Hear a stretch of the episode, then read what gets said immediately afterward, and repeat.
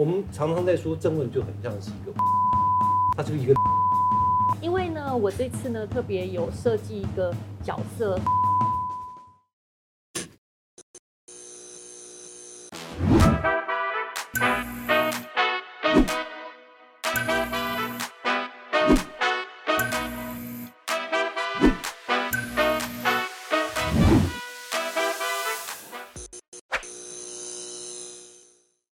欢迎收看《E Studio 一镜到底之 Talk 一杯》，我是主持人郑伟博。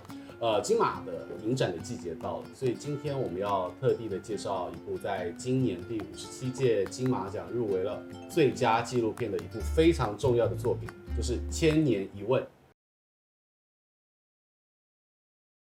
正问。撼动亚洲的漫画鬼才，一生的创作备受同行大师肯定。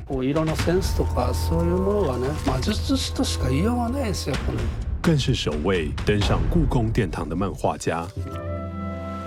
创作的漫漫路上，正问踏遍台湾、日本、香港以及中国，追寻舞台。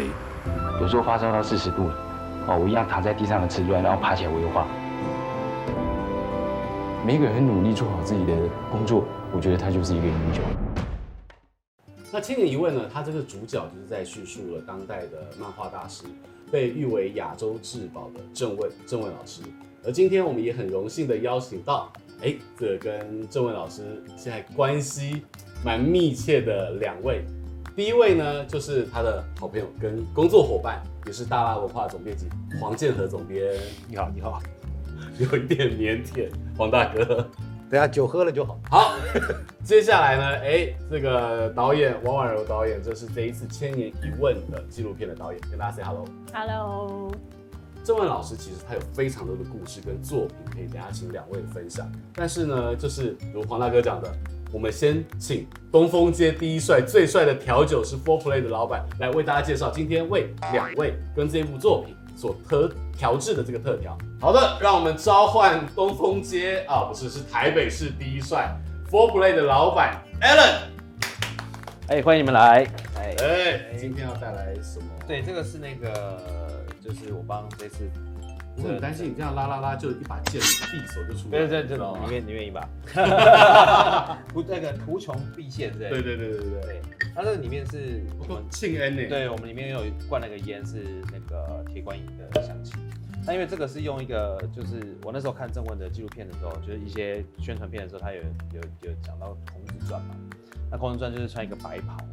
那其实他有很多像呃他的一些作品里面，突然间有一页都是留白。对，就一个小小的这个人头，或者是一些很感觉他很重视那一页啦，要不然他不会用那么大的篇幅去做那个那个艺术品那一种东西，那种感感觉。所以我在在这个烟的时候，就会想说，哎，那我可以用一些可能比较飘渺的啦，或者是比较像白色的烟啊去做那样子的一个一个意象。那它里面是我用一个就是虫胶墨水的概念来去做了一个调酒。那虫胶墨水是以前还没有科技那么发达的时候。然后我们做了墨水，呃，用乌贼的，呃，就用那个墨鱼汁，然后用水，我说当年啊，还有虫胶去提炼的那个墨水，给大家画素描啦，或者写书啦，沾水笔。对，那我们就是用竹炭粉，那我们用那个芦荟来去取代了虫胶，所以大家不用吃虫。哎，那等下喝的时候就直接倒进去就可以喝了。嗯，我觉得你还可以出加强版，就是冬虫夏草版，更加补身体，就真的可以画的。这是可以画，它这个就是我们有到时候会附一个毛笔，它是可以画画在纸上，哇，对，或者是好喝、好看又好玩。对对对对，所以我直接倒了吗？哎、欸，可以直接倒。那它里面有一些虫胶，所以你们在甩那个瓶子的时候，你可以看它里面有一个像是像漩涡一样的一个一个一个东西。我知道你是我好朋友，你看这么满哦，一般客人大概只有八分满，对不对？哎、欸，一般客人我两个冰块要拿掉。哎，这个真的很墨汁的感觉，对。好，来，我们先在创作者面前直接干杯，我们喝给他看。来，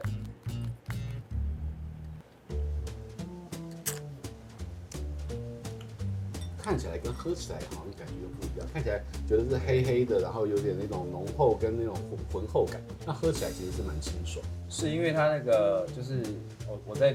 看郑问的很多的作品的时候，我会发现说他有很多是用，就比方说超写实去加抽象，就脸非常非常写实，但身体就是就是一个抽象的一个表现，或这个武士就用很多的颜料线条，然后一个武士脸非常非常的写实，就是它其实一个很矛盾的一个结合。那我也是想说啊，外表我怎么做一个调酒，让它外表看起来是很 heavy，但喝起来是很清爽，对，来去呼应它一个这样的一个创作的的概念。今天两位专家在这边，你觉得他应该是蛮了解郑问的最帅调酒师了吧？我觉得神呢、欸，他是神、欸。我觉得他他的那个作业方式，很像是跟郑问在交手。哦，真的吗？哇塞！谢谢谢谢谢谢。对对，因为很快速的，是很快速的要用，因为郑问的画面。对。那他是完全是说，我好，我要很快速的知道如何调出这杯，而且可能他会满意。有视觉有意向，而且记忆非常深刻。是，对，谢谢 Alan，谢谢，蛮有，谢谢。首先呢，其实我想要请教黄总编，因为郑问老师他被誉为是亚洲至宝，然后又是算是在讲谈社日本连载的这个华华人世界的漫画大师第一人。他的创作到底有什么特色，可以让连日本人都会着迷，然后是整个风靡整个亚洲？我觉得几个事情可以说哈，当然第一个刚刚刚刚在讲的，他是第一个，他不是水墨漫画，有人画过，对，但是他是第一个把。水墨漫画故事把它结合起来，然后就是重整出一个叙事的高度。那个就就我刚刚跟婉容导演在聊，就是其实《刺客列传》的故事我们都知道，可是我们没有画面，我们顶多只有凤萧萧兮易水寒那个那个画面，对，只有这个画面而已。但是剩下的东西到底怎么样去刺秦王，怎么样去图穷匕见，到底最后面荆轲跟。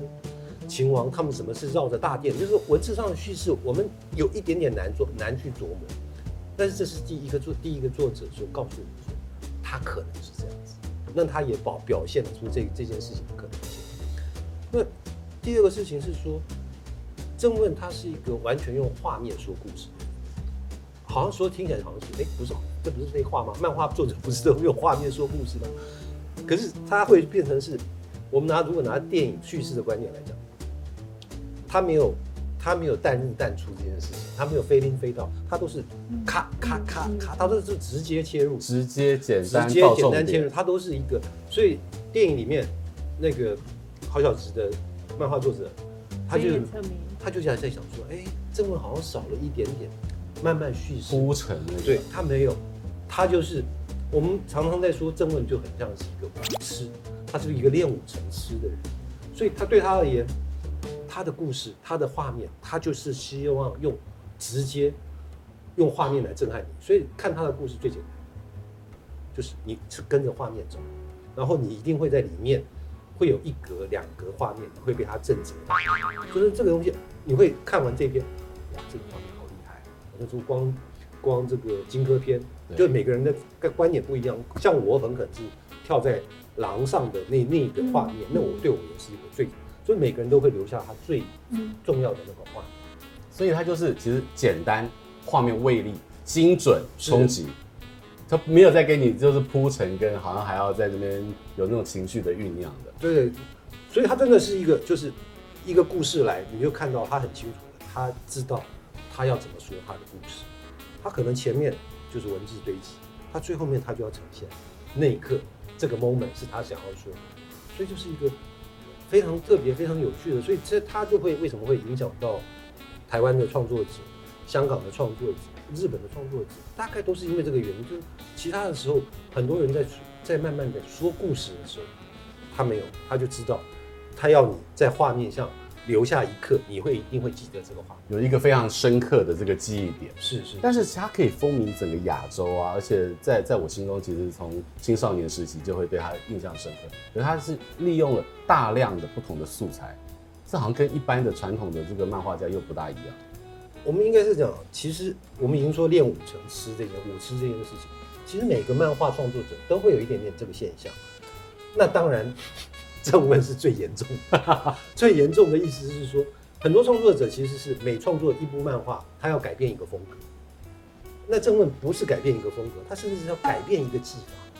就是我我们知道他是水墨，可是水墨之外，他还其实做了很多。那作为他的编辑，最辛苦的是什么？哇塞，你这次又要考我们什么事情？因为他做的很多的事情是是在那个年代很前面的，不没办法没办法出来没办法印的。对，哦，是连那个最后 print out 的那个技术都没有办法达。就是举例简单说明，他有一次那个阿皮剑有一个，他有一个封面是用了一个那种那种软木塞垫，他在上面作画，然后我们看到就完了，这下怎么影印？这下怎么印这？这下怎么？他没有办法进，他没有办法进机器，就拿回去，大家开始研究讨论，跟印务商量，那这个东西没办法进啊，进机什么？最后没有拍照，先拍照，先拍照，用照片去处理。他处理他的作品的时候，常常有这些塑胶袋，然后这些砂石，就是他在呈现那个呈现出来的质感，就是他已经是像是这样子去做创作，是算算是最最走到最一个最极致。所以他每一次每一篇《东周英雄传》，几乎是每一篇他都会尝试一个新的技法。当他练过之后，这就好了。他不见得会再用，他也不喜欢重复他自己。是是，通常是这样，所以他只有一个，最后水墨一直在持续。可是到最后面，他变成是他在尝试用不同的事情去说故事。所以我们会说，他是在做漫画，但他其实重点在说故事。他其实我一直觉得，所以后面包括去做了，到了中国去做游戏，我们都觉得他还是用漫画、用画面在说故事。听说他是一个从来不脱稿的作者。对，这个是我们梦寐以求能够碰到的作者，真的 就是我们脱稿的作者，我们可以讲出一堆，对啊，但是不脱稿的作者也有啊，正问、阿推、任正华啊，大概这几个作者是比较讲完了，这样对，这个 list 差很多，对对对对对对，那个脱稿的故事有很多可以讲，可是准时交稿的，嗯，哎、欸，为什么他可以就是不断的挑战，还可以这么精准，还 on time 交稿？他的这个特质到底是？不睡觉啊，就逼自己啊，不睡觉。呃，我觉得这个应该他在他在求学期间，然后后来工作期间，他已经把这件事情做成他的一个基本要求，就是这件事情他做到他本分该一定要做的事情，所以他基本上没有什么特别的例外，他一定不会脱稿，他一定会把这件事情做完。我想问婉柔导演，就是说在这样的一个故事当中，你要怎么样大量在片子当中表现，甚至要包含了二 D、三 D 的交错，这是属于技术性的问题。哦，哎，这部分也是这次很幸运跟呃两家动画公司合作，一个是发迹影像，一个是在线在线呃在线影像吧。然后在线去年就以返校的特效呃。有为为业界所熟知，对对对对对，而且获得了商业上面跟奖项上面的成功。对，然后因为这次开拍前，我就跟王师，就我们的监制说，呃，哎，郑问好像适合在纪录片里面放动画。然后王师也很期待，就是怎么样，我们可不可以挑一点点片段，把让郑问的漫画火起来、动起来？所以这个是在开拍之前就有的这个设想了。那。呃，实际执行，呃，我本来以为会很难，但其实好像没有我想象中难，因为呃，我跟很专业的团队合作，他们就会呃分镜啊，还有就技术的部分，真的都呃他们包办，然后我就真的只要丢，呃，我要改编哪一篇，然后我想要风格是什么，然后呃节奏啊，呃，就是我大概丢个方向，然后他们都会很专业继续把它制作下去，然后还包含里面有三 D 的部分。那个大概就是 money shot 吧，对，就是、每颗特效镜头都是钱。对对对，因为光是那一颗镜头大概一分半而已吧，那一颗就做半年。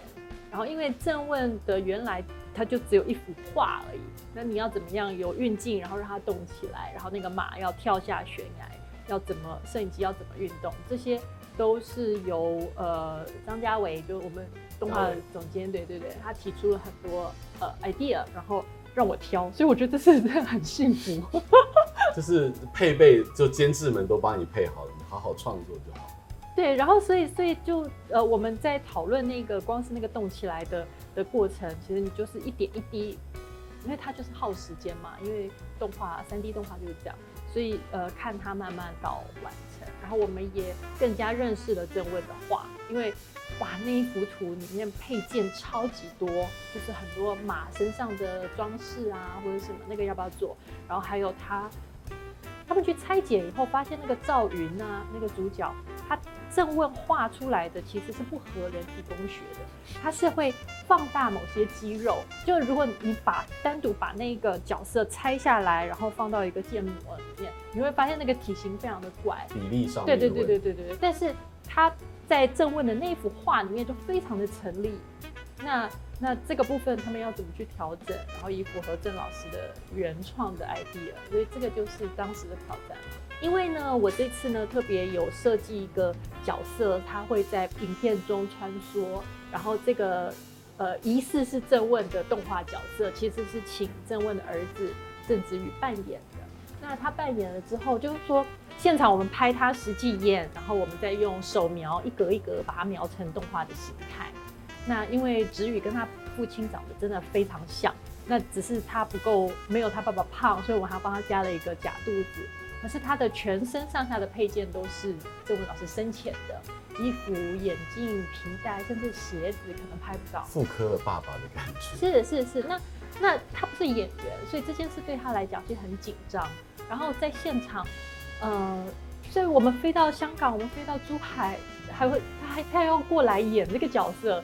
那你在现场的时候，其实大家就像是一一起的嘛，所以就不会有那个他是呃家属的感觉，对。然后呃，大家如果去看电影的话，第一颗镜头呃的拍摄，其实也需要这呃郑太太和子宇的配合，而且是要排练很多次才能够这么顺畅的。所以我都把他们当成团队的一份，共同创作的一份子。这相较于这个纪录片导演的这个看法，那我觉得总编辑你跟他们相处应该就更深了。其实早年代那个漫画编辑的工作，基本上有一个工作叫快递，快递你 就是你只是去拿稿，你就是基本上就是骑个摩托车，对，从大理那中时报出版那时候在在在万华嘛，然后大理大理街，然后骑到新店。去他家拿稿，那但是这这趟路不算太辛苦，因为你知道什么时候可以拿到稿子，他从不脱稿。对对对对，你顶多去了就是一下下，然后就哎吃吃顿饭解决，就拿个稿就走了。这个这是你骑去郑问家的路上是一个比较心情松、心情稳定的，就是说你不太需要太太多的力量。所以那个是从三十几年前开始，就是这个这个路线，那陆陆续续。这些年就是有一段时间也都会，也都会去走访。然后其实我们跟郑问，郑问是一个，他没有那么容易跟人家亲近，其实都是保持着一定距离。就就像我们认识这么久，其实都是啊相敬如宾，就是其实大家都很客气，他也很客气，我们当然对他也很客气，所以就变成是到最后面的情形，一年碰两次，就是准时的去跟他讲报告什么事情。什么状态？有时候他会拍拍你肩膀，做的还可以，就是那种嗯，好好好，就是，但是他当他你他说这做的还可以，你还需要努力的时候，你知道他是一个以非常高的标准，嗯嗯，去说这件事情，就是说哦，好，知道了，我我努力，就是，所以我们现在在做的事情，把这个做这人走了，但是我觉得那个作品会一直持续下去，所以我们在做的事情是如何把这个作品慢慢的。往国际上去进行，所以刚刚也跟婉柔讲说，明年的一月，嗯，《刺客列传》法文版出现，今年是简体版，然后明年是法文版。那我们就觉得这个事情是，当人走了之后，那个作品可以无限延伸，无限延伸，可以是这件事情是可以持续下去。拍一部这样大师的作品的纪录片，你会觉得压力很大？哎、欸，我觉得那时候是真的没有想太多、欸，哎。呃，第一个可能是，就是你可以分享一下监制王师是有什么样的勇气，还是你有什么样的勇气跟他合作这个案子？对王师来讲，郑问就是他的偶像嘛，他从小就看到他做。听说这个监制最近哭了很多次，那一路上都哭了很多次吧？那那能有机会能为偶像拍一部纪录片，而且呃他又有一些遗憾嘛，他之前想要跟他合作，可是错过了，然后郑问就离开了。所以对他来讲肯定是使使命必达的事。然后他找我的时候，我我其实没有想太多哎，就是一个可以做动画，然后一个我觉得郑问的作品很棒啊，然后再来他的人生其实很戏剧性，那又跑了那么多地方，私心也会想，我想去讲谈社朝圣，我想去看看港漫的世界，那呃种种的因素，其实一开始接拍的时候没有没有想太多。再来是我前面呃做的纪录片，呃，怎么讲？郑问是我做过最年轻的一位专题，就是我前面拍的，比如说洛夫先生，诗人洛夫，他呃当时我拍的时候他是八十六岁。然后呃呃，我参与当副导的周梦蝶先生，他当时是九十三岁，所以 你真的相较起来是最年轻的。对，对，对，对，所以接到郑问的时候，我就我就觉得呃啊，人人走了，就是呃这就是一个撰主不在，他会是一个挑战。就这个怎么样才能呃确认这个撰主说的呃呃周边的采访的人说的是真的？那所以真的没有没有没有想太多，或是。我可能本来对郑问就不熟，所以对于那种大审的压力其实还好。你可以更客观一点，哦、对。哦哦、其实像郑文老师，他用了这么多媒材跟挑战这么多的这种形式，甚至他，我们就讲到他，甚至如果还在，可能会拍电影。那也提到了说有纪录片，之前有故宫的大展。嗯、那展览跟纪录片这有两个怎么样的关联性，或者是一种存在的不同的那种表现形式？我我我前两天在跟。在跟另一个朋友聊天呢，这对我而言是一件很有趣的事情。就是我是一个漫画编辑，我们在做的东西是一把一个呃 B4 的原稿拿到手，我们去印 A5 或是 A4 的一本书，然后再来去做展览的时候，是把原稿原来尺寸做出来，就原来是缩小，现在放大。对，等到电影的时候。那是放大百倍，更大。那是放大百倍。那你那时候原本的时候，你有一个小小的想象，这个画面放大到百倍的时候会是什么样？但是后来在看纪录片的时候，哇，电影真的是一个放大百倍的事情。就是他当他放大了百倍的时候，你还依旧感动，然后就说哦，那个你在看那个画面，小小的漫画，你会感动的事情，当它放大到百倍的时候，然后这些音响。影影音，哇，那个，所以所有的观影人士或是漫画迷，那件事情是一个太、嗯、太有趣的事情，而且感官的接受力可能又放大了更多更多的倍数，对不对？而且是在一个密闭空间，你只能 focus 在看这个作品，嗯，更不一样。所以我觉得郑问老师就是在于他的创作的这个作品当中最厉害的是可以透过不同的媒体表现形式、不同的媒材。然后让大家都有不同的感受，其实这是非常不容易的。今天非常谢谢婉柔导演，还有总编辑大哥今天来到了现场，而且呢，两位今天还带来好礼，就是这个亲笔签名海报。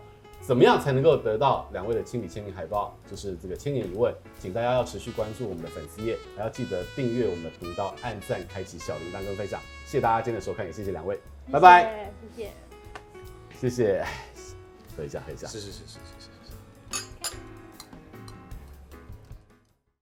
这杯虫胶墨水的原料有琴酒、荆棘，还有新鲜芦荟、柠檬、蜂蜜，然后一点点的金粉跟竹炭粉。